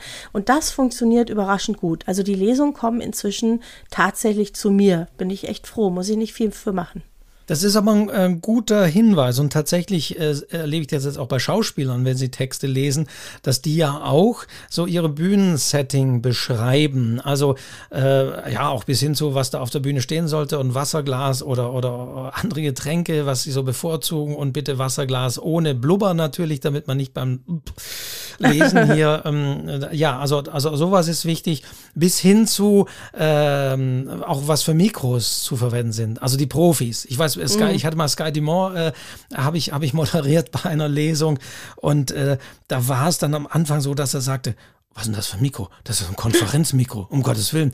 Ich lese so, oh Jesus, hat man Ihnen das nicht gesagt, dass das und das Mikro sein muss? Er war dann sehr beruhigt und hat im Nachhinein zu mir gesagt, das Mikro war toll. Also hatte ich, aber ja, also da, da gehörte das alles dazu und da war sozusagen großes Entsetzen, dass diese Technik dann nicht so war. Also da muss man schon auch Hilfestellung leisten und das kann durchaus sagen, ja, ich muss an einem Tisch sitzen und es sollte äh, auch irgendwie Licht von vorne, bei wenn es eine Bühne ist oder sonst wie. Äh, also das kann man durchaus definieren, wie lang man liest und das gerne Fragen zu dem und dem Thema oder ja, also, also durchaus hilft es auch Veranstaltern. Also ich mache ja häufig auch zusammen natürlich mit einer mit einer Kollegin, Lilian Wilfahrt, äh, Lesungen, wo wir zu zweit lesen und dann ja sagen wir auch, also es sollten äh, sozusagen zwei Mikrofone dann natürlich da sein. Wir lesen eher stehend an dem Tisch, also auch das ist die Frage, wenn man lieber stehend also es sollte dann ein Stehtisch da sein. Äh, wir bringen unsere eigene Beleuchtung mit in dem Sinne und es sollte aber der Raum auch entsprechend dunkel sein. Gut, das sind mehr Lesungen, die so ein bisschen mehr natürlich auch einen Effekt bieten. Das ist schon mal was Spezielles. Aber trotzdem ist das genau definiert für die Veranstalter, dass man da auch nicht böse Überraschungen erlebt, wenn man da hinkommt und feststellt, die Situation ist gar nicht so, wie ich es mir dachte. Genau. Also normalerweise findet ja im Vorfeld auch noch ein Gespräch statt. Dann kann man diese Sachen auch klären. Ich, eine sehr liebe Kollegin von mir möchte zum Beispiel immer äh, auch eine Käsesemmel haben nach der Lesung, ja. Finde ich auch toll, warum auch nicht, ja. Finde ich schön. Muss ich immer lachen, ich muss immer an sie denken, wenn ich das, äh, wenn ich äh, das höre. Du Und ähm, wenn ich Käsesemmel esse, denke ich immer an sie, genau, weil es so nett ist. Und ähm, aber mir war es so wichtig zu zeigen, auf was, gerade für die Schulen, ne, die ja immer wieder verschiedene Autoren einladen, auf was lasst ihr euch ein? Und dann sieht man, ich lese, dann habe ich Originalillustrationen, dann können die Fragen gestellt werden, dann weiß man genau, aha, so macht die das. Und ich glaube, das ist unwahrscheinlich hilfreich für, für Schulen oder für Veranstalter, wenn sie wissen, auf was sie sich da einlassen. Da kann man schon so einen kleinen Einblick geben und man kann die Cover äh, auf die Seite stellen, dass sie die runterladen können. Bilder von äh, mir, das sind alles wichtige Sachen, um so eine Lesung vorzubereiten. Und das das serviere ich denen auf einem Silbertablett über meine Webseite. Auch dass man zum Beispiel ein Bücher sagt, ein Büchertisch muss da sein, wenn die Veranstaltung mhm. nicht von einer Buchhandlung erfolgt und solche mhm. Dinge. Aber nochmal auf die Frage, weil ich glaube, die haben wir jetzt noch nicht ganz so. Wie kommt man zu Lesungen? Ähm, ich glaube, da sollte man trotzdem noch mal ein bisschen was dazu sagen. Denn Umgekehrt äh, gibt es ja auch viele Autorinnen, die sagen, ja, ich gehe mal in die örtliche Bibliothek oder Buchhandlung und die müssten doch daran interessiert sein, Lesungen zu machen. Und äh, das ist doch eine tolle Sache für die und da kommen auch mal Leute in die Buchhandlung. Ja, ist manchmal, hm. finde ich, eine sehr naive Vorstellung. Ich habe ähm, äh, tatsächlich heute, weil ich weiß, also halten wir mal fest, Buchhandlungen, die Lesungen machen, verdienen in der Regel damit nichts. Also das muss man sich auch bewusst machen als Autor. Ich habe heute tatsächlich in Vorbereitung jetzt hier äh, zu, zu diesem Podcast tatsächlich mal bei einer Buchhandlung angerufen. Das war der, der Bottnanger Buchladen äh, in, in Stuttgart, also nicht Stuttgart Downtown, sondern ein bisschen außerhalb. Aber da ist äh, die Frau Kloke, die Inhaberin, und die hat also wirklich auch den Ruf, da viel Veranstaltungen, gute Lesungen zu machen, äh, unbekannte und bekannte AutorInnen da hinzukriegen und die macht das wirklich toll. Und die habe ich heute Morgen einfach mal angerufen und gesagt äh, und gefragt, ganz banal, Frau Kloke, ähm, warum machen Sie Lesungen? Hm. Und äh, ja, was glaubst du, was sie gesagt hat? Sie hat gesagt, ja, Weiß also, ich auch nicht. Ja, nee, nein, sie, ja, sie hat gesagt, weil, weil uns das Spaß macht. Mhm. Also sie hat gesagt, wortwörtlich, das ist wie, der, wie die Kirsche auf der Torte für uns, so eine Lesung, wenn, wenn, wenn Autor, äh, Autorin hier bei uns in die Buchhandlung kommt und wir eine Veranstaltung haben. Also das, das, und sie hat auch ganz klar gesagt, rechnen tut sie das nicht. Weder durch die mhm. Buchverkäufe noch durch die Eintrittsgelder, die man eventuell einnimmt. Äh, man muss ja eventuell, äh, ja, meistens stehen ja die, die, die EigentümerInnen selbst sozusagen an dem Abend in der Buchhandlung. Äh, eventuell muss noch eine Mitarbeiterin da sein, die auch bezahlt sein muss. Also für Buchhandlungen rein rechnerisch ist eine Lesung immer ein Verlustgeschäft. Deswegen machen es die Buchhandlungen nicht. Aber, sondern sie machen es tatsächlich, weil sie selber auch Spaß dran haben, weil sie selber es klasse finden, wenn sie ja, mal die, die Autorin von dem Buch ähm, da haben. Und aber dann habe ich gesagt, okay, dann, dann ist es sozusagen Benefit für sie. Das ist also egal, ob jetzt drei Leute im Publikum sitzen oder 20. Und dann sagte sie, das natürlich jetzt auch nicht. Also es, sie macht natürlich auch für das Publikum. Also das ist auch wichtig, einen Autor zu holen, von dem man weiß, der wird das Publikum nicht bringen. Nee, ist es nicht. Und bei ihr ist es ganz klar so. Sie hat, das ist eine super Buchhandlung. Sie hat schon öfter diesen, diesen, diesen, äh, den, den, den Preis gewonnen, also den Deutschen Buchhandelspreis. Und äh, hat, sie hat da wirklich einen guten Ruf. Und Sie hat aber trotzdem eine enge Verbindung zu ihrer Kundschaft und die Leute kommen deswegen und äh, sie weiß, was funktioniert sie erzählt denen von dem Buch im Vorfeld schon und so weiter. Also sie sorgt dann dafür, dass letztendlich auch voll ist, dass ihre Stammkunden auch deswegen äh, kommen und genauso begeistert sind von diesem, äh, von diesem Abend. Und das muss man immer vorausschicken, wenn die Leute sagen, oh, ich gehe mal in eine Buchhandlung, die sind auch sicherlich interessiert dran, die verkaufen auch noch mein Buch, die verdienen ja da auch noch ein bisschen was dran. Es wird's nicht tragen. Und dann habe ich nee. natürlich ja auch die Frage gestellt, ja, kommen denn häufig Leute in, in die Buchhandlung und sagen, ich bin Autor und könnte ich nicht auch mal lesen? und da hat sie ja tief durchgeatmet und gesagt, ja, leider, viel zu viel kommen solche Leute. Also da darf man sich jetzt auch keiner Illusion hingeben. Man ist nicht die Erste oder der Erste, der dann so in eine Buchhandlung kommt und sagt, ich würde hier gern mal lesen. Und sie hat auch gerade gesagt, wann immer sie, also sie hat diesen Preis schon mehrfach gewonnen, dann ausgezeichnet wurde mit diesem deutschen Buchhandelspreis, dann hat das auch zugenommen, weil man gedacht hat, boah, wenn die einen Preis gewinnen, dann machen die sich ja wahnsinnig viel und dann habe ich auch eine Chance. Und sie hat mich auch gebeten, wenn, wenn ich sie erwähne, dann soll ich auch wirklich sagen, also bitte, bitte nicht. Also ähm, es, äh, sie äh, für ihren Teil hat auch ganz klar gesagt, ähm, das ist aber auch unterschiedlich, das muss man, muss man von Buchhandlung zu Buchhandlung verschieden, aber das meiste, sagt sie, eignet sich einfach nicht für eine Lesung. Das ist mhm. natürlich knallhart. Man, das werden wir vielleicht an Folgen, wenn es um Verlage und Ablehnung geht, haben wir genau dasselbe. Man muss leider auch mit Ablehnungen äh, leben und vorsichtig sein. Ähm, ja, also deswegen, das muss man im Kopf haben. Aber ja. Um, ja, umgekehrt gibt es auch wiederum die Beispiele, wenn man auch ein Autor ist und eine Autorin, die in die Buchhandlung geht und da bekannt ist, dann hat man es vielleicht ein bisschen einfacher. Und wenn man noch vielleicht einen regionalen Text hat und so weiter, dann könnte es funktionieren. Man muss halt ein bisschen Publikum ziehen. Ich glaube, das ist auch der Grund, warum Buchhandlungen da so vorsichtig sind. Die wissen genau äh, bei bestimmten Namen, da brauche ich mir keine Sorgen machen, da kommen die Leute.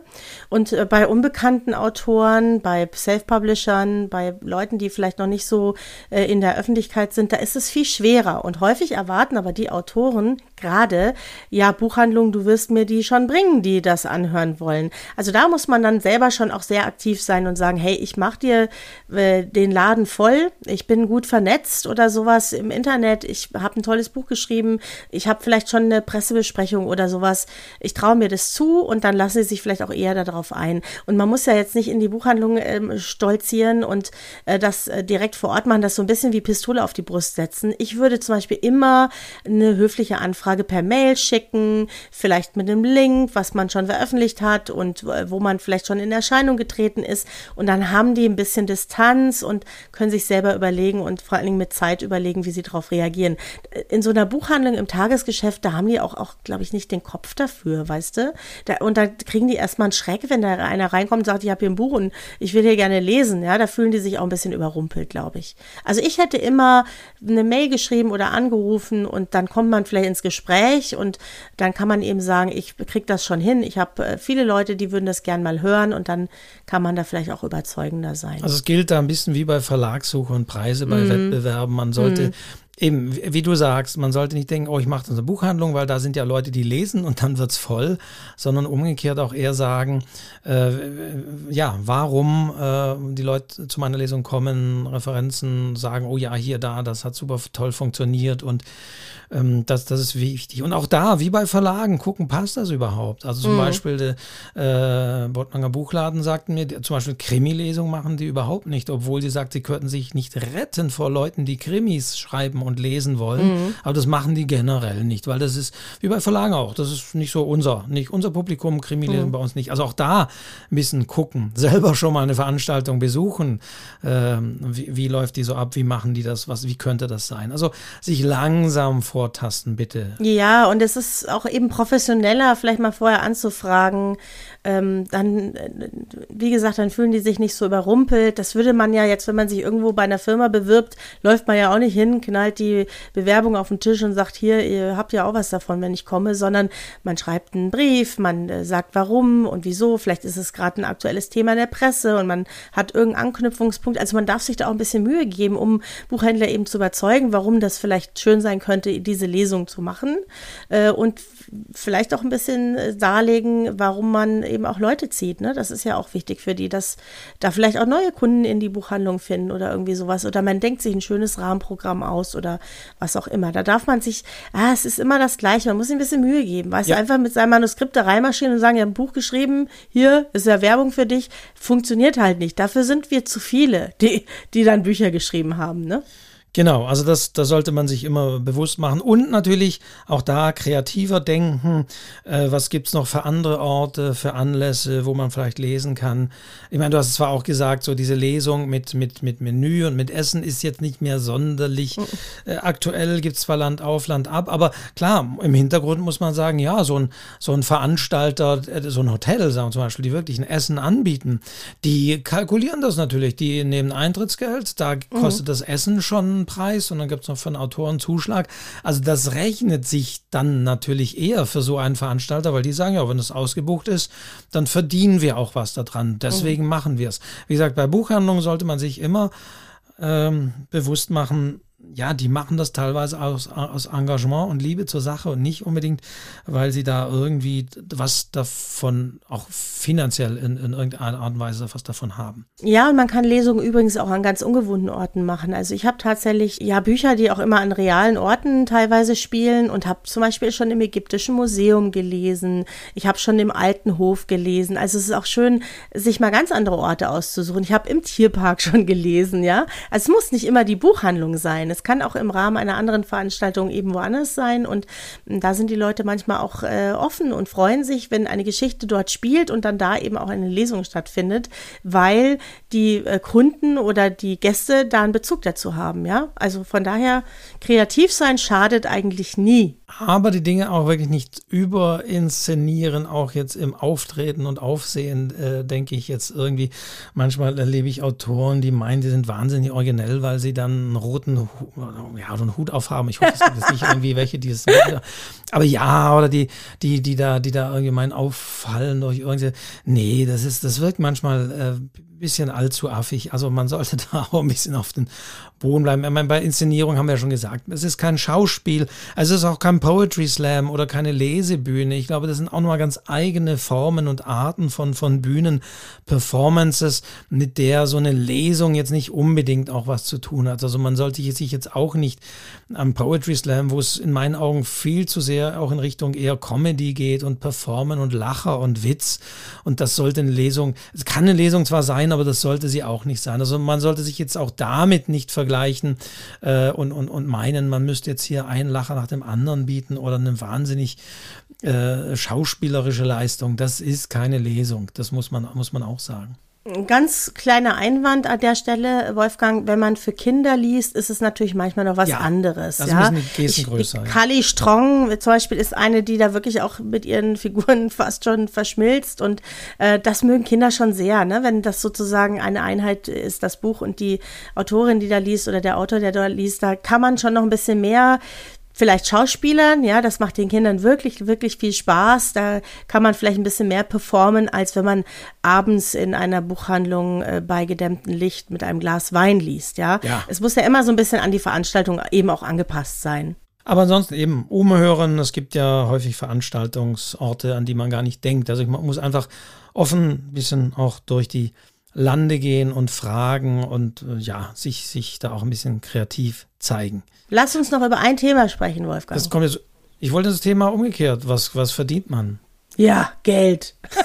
Geld. Lass uns Wenn über wir, Geld sprechen. Genau. Lass uns jetzt zu den wesentlichen Dingen kommen. Was verdiene ich mit, mit Lesungen? Und ich höre natürlich immer wieder, dass es bei AutorInnen jetzt mittlerweile ähnlich ist wie bei den großen Musikstars, die sagen, wir verdienen nicht mehr groß an unseren Büchern oder an den äh, Verkäufen oder, oder, oder, oder Streams. Ähm, da gibt es nur noch ein paar Cent pro, pro Stream, pro Abruf, sondern mhm.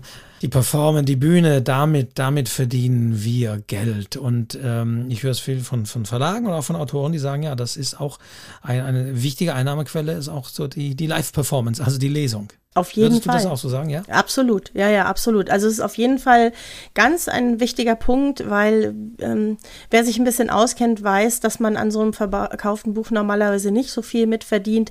Äh, da sind auch nicht die Verlage schuld, das ist einfach das ganze System, der Vertrieb, äh, die Buchhandlung, alle äh, sitzen da mit am Tisch und jeder soll natürlich sein Geld bekommen. Und äh, häufig steht der Autor, die Autorin da am Ende. Es sind wirklich manchmal nur ein paar Cent, ja.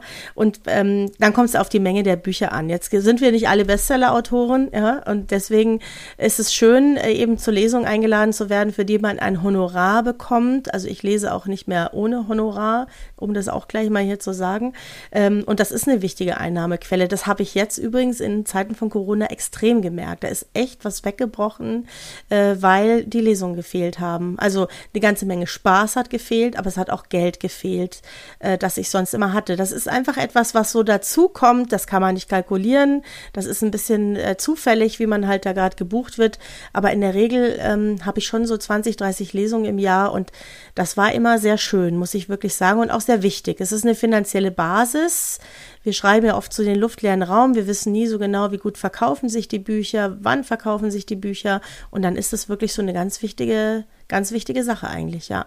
Und es gibt ja eine, eine Richtlinie, mhm. die da festgelegt ist, die so als Maßstab gilt. Also der, der VS, der Verband der SchriftstellerInnen, also ein Verdi, ähm, die, die Gewerkschaft sozusagen der AutorInnen, die haben ja diesen Regelsatz festgelegt. Genau, der liegt bei 300 Euro pro Lesung, ist auch schon ewig nicht erhöht worden. Ja, ne? also ich, mich hat es gewundert, ich habe im Vorfeld auch recherchiert und so, oh, das ist immer noch wenig, bei 300. Ja. ja schon ewig bei 300.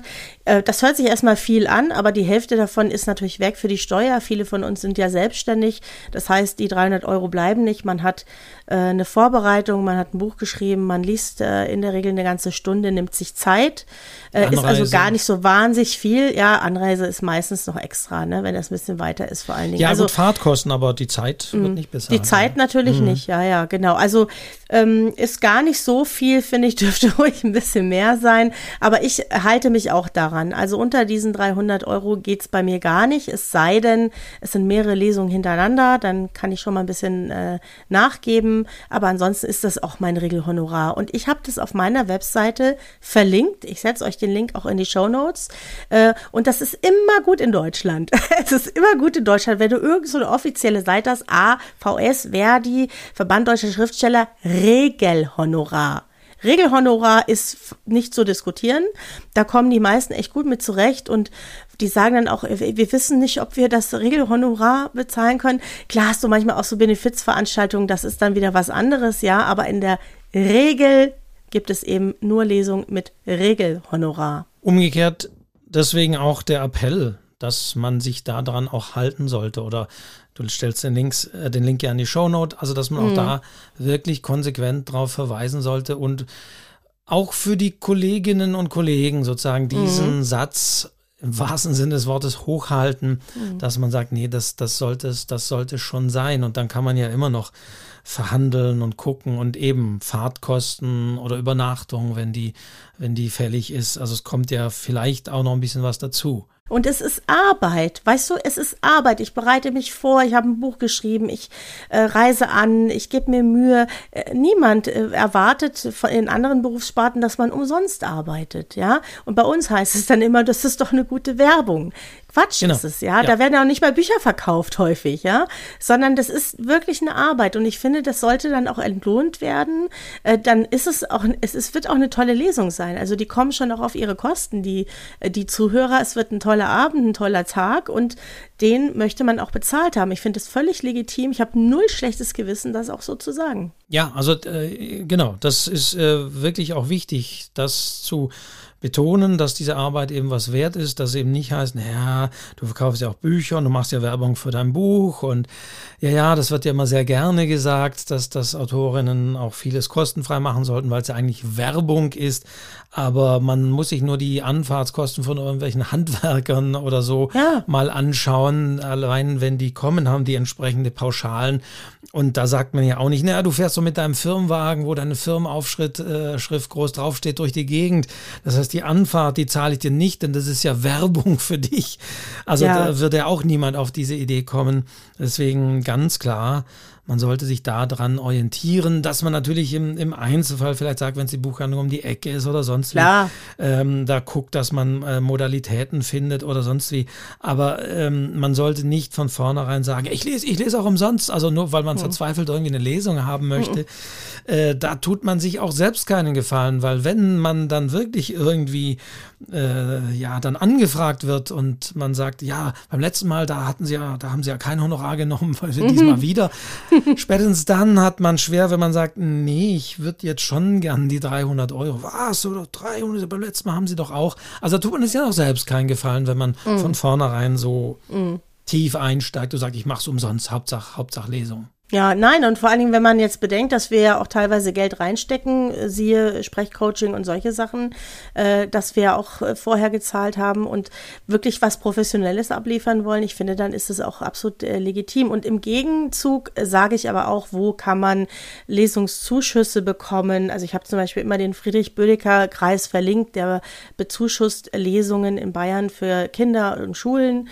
Das funktioniert sehr, sehr gut. Und es gibt auch andere Ansprechpartner, ähm, der Förderverein Buch hat eine ganz tolle äh, Geschichte gehabt, hat Lesungen gefördert oder Bayern liest oder im Börsenblatt gibt es manchmal auch äh, vom Literaturfonds Hinweis, dass da eben Lesungen gefördert werden. Ich habe das auch in den Show Notes, äh, kann man sich gerne anschauen. Also man kann ja auch eine Hilfestellung geben, wenn man merkt, das Budget ist nicht da in den Schulen, habe ich auch total Verständnis, ja.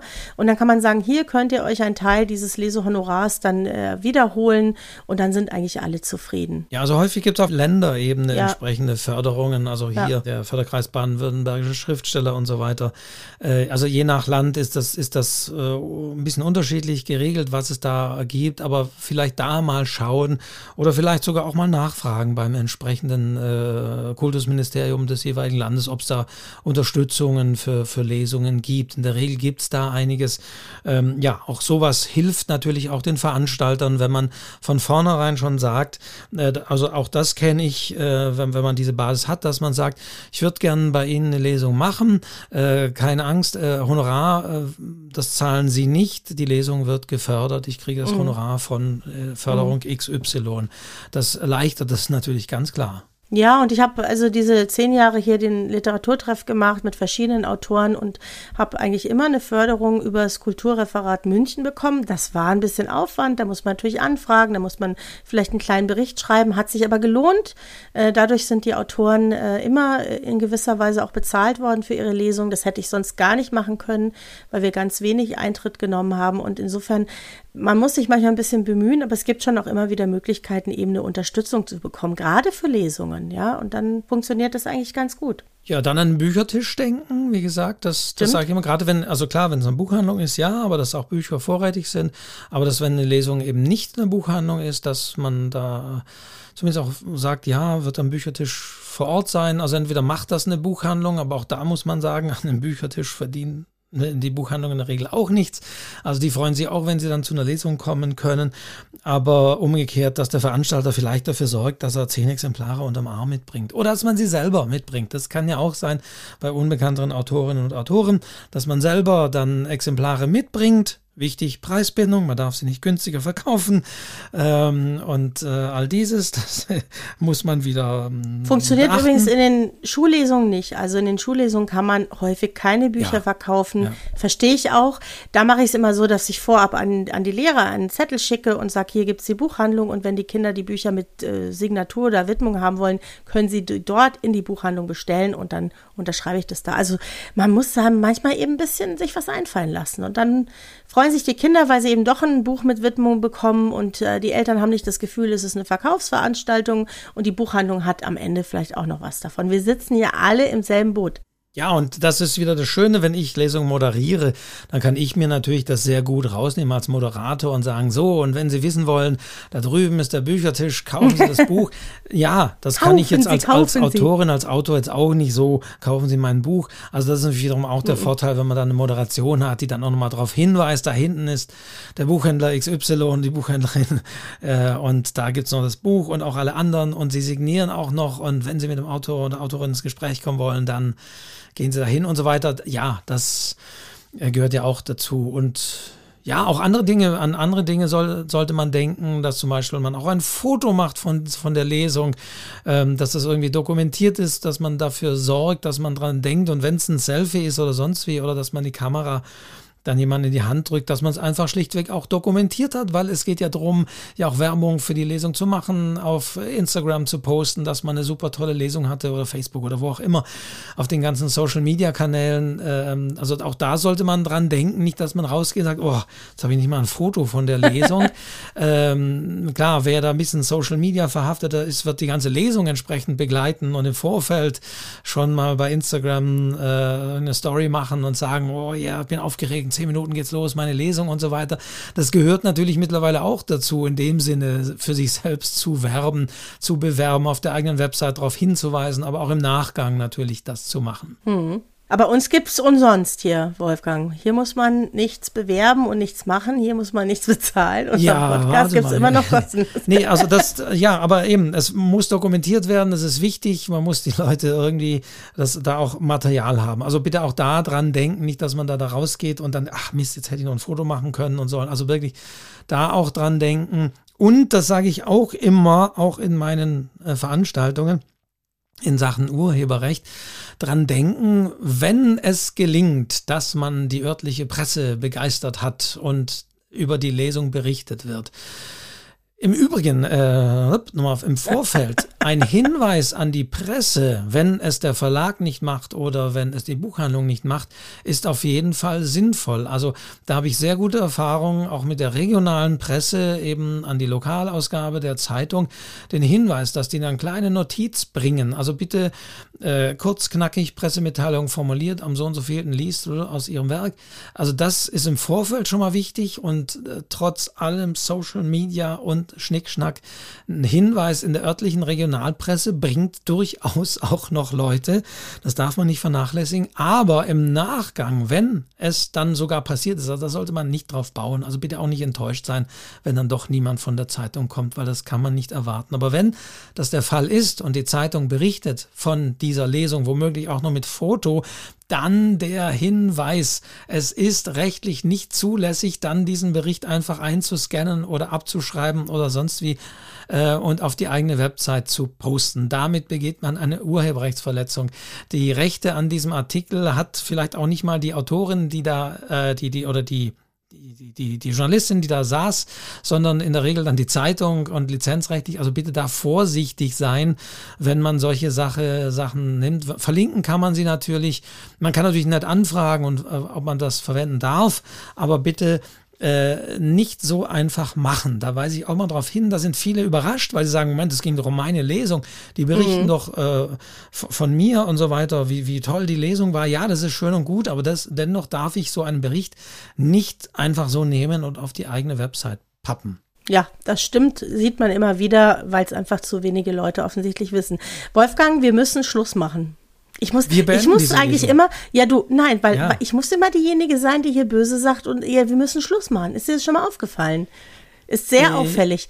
Aber ich Gut. schaue hier auf unseren Timer und ich Aber, sehe, dass wir schon sehr lange ja, reden. wir sind bald anderthalb Stunden. Wir werden beim nächsten Mal. Vielleicht machen wir nochmal Lesung Part 2 oder sowas. Wir müssen mal, also kann auch sein, dass wir mal ein Thema doppelt nehmen, weil wir so ja, viel dazu also sagen auch haben. an dieser Stelle natürlich der Aufruf, wenn wir so eine Folge hatten, dann heißt das nicht, das ist ge das gewesen. Also wenn es da Erfahrungen und noch Hinweise und Ergänzungen oder macht doch mal ganz speziell was dazu. Also wir freuen uns natürlich auch über Rückmeldungen zum Thema Lesung, über eure Erfahrungen, über Tipps, die wir jetzt hier vielleicht gar nicht erwähnt haben oder vielleicht Teilaspekte. Ich glaube, wir haben schon sehr viele Aspekte wieder gehabt, aber vielleicht haben wir doch das ein oder andere vergessen. Also da freuen wir uns dann über Ergänzungen und Hinweise und packen vielleicht das irgendwie mal so in so eine Feedback-Sendung, die wir vielleicht irgendwann auch mal machen müssen. So oh eine ja. Art, Art mhm. nach nachhaken bei vielen Punkten. Mhm. Gab es ja auch an anderen Stellen nochmal noch mal mhm. Fragen zum Thema Perspektive und so weiter. Da machen mhm. wir vielleicht auch mal so eine, so eine kleine Aufräumsendung, wo wir solche oh, ja, Dinge nochmal noch mal behandeln. Also, ja, sehr gut. Wolfgang, das war's schon wieder. Ähm, schon ist stark untertrieben. Wir haben uns schon viel Zeit gelassen hier. Hat wieder wahnsinnig viel Spaß gemacht. Ähm, Wenn es euch gefallen hat, abonniert diesen Podcast. Wolfgang nickt übrigens, das seht ba ihr jetzt nicht. Ja, ich freue mich, dass du das machst. sagst. Deswegen wollte ich so bestätigend nicken. Aber natürlich der obligatorische Hinweis. Abonnieren Sie diesen Podcast auf allen Kanälen. Ich wiederhole es nochmal, weil es einfach auch wichtig ist, weil es die Sichtbarkeit des Podcasts erhöht und die Algorithmen natürlich ähm, nicht nur sagen, boah, toller Podcast, hat mir super toll gefallen. Ich freue mich, wenn in 14 Tagen die nächste Folge kommt. Ähm, es tut uns auch gut, auch wenn wir kein Honorar dafür verlangen, äh, wenn wir einfach positive Rückmeldungen und Bewertungen auf den Portalen haben. So, muss einfach nochmal Ruhm und Ehre. Werden. Ja, Ruhm und Ehre wollen wir haben. Ne? Wir wollen einfach hier weitermachen mit einem guten Gefühl und äh, sind sehr gespannt, was ihr uns da noch für Themen bringt und äh, haben auch richtig viel Lust drauf. In 14 Tagen dann die nächste Runde und wir wissen mal wieder überhaupt nicht, worüber wir sprechen, äh, Wolfgang. Ne? Genau. Ich weiß zumindest, dass wenn dieser Podcast online geht am 18. Juli, ähm, dass ich abends tatsächlich eine zweistündige Lesung, zwei Stunden lang von Wilhelm Hauff das kalte Herz lesen werde. Sehr schön, ich freue mich drauf. Open Air. Oh, das packe ich auch noch in die Show Notes, äh, deine Lesung. Also, vielen Dank. Es war mir ein Vergnügen. Ja, genau. Es war mir ein Vergnügen, mit dir zu sprechen. Dank euch allen da draußen fürs Zuhören. Ich sage Tschüss nach München. Ja, Tschüss nach irgendwo. Und ich wünsche euch einen schönen Abend und freue mich aufs nächste Mal, Wolfgang. Ciao. Ciao.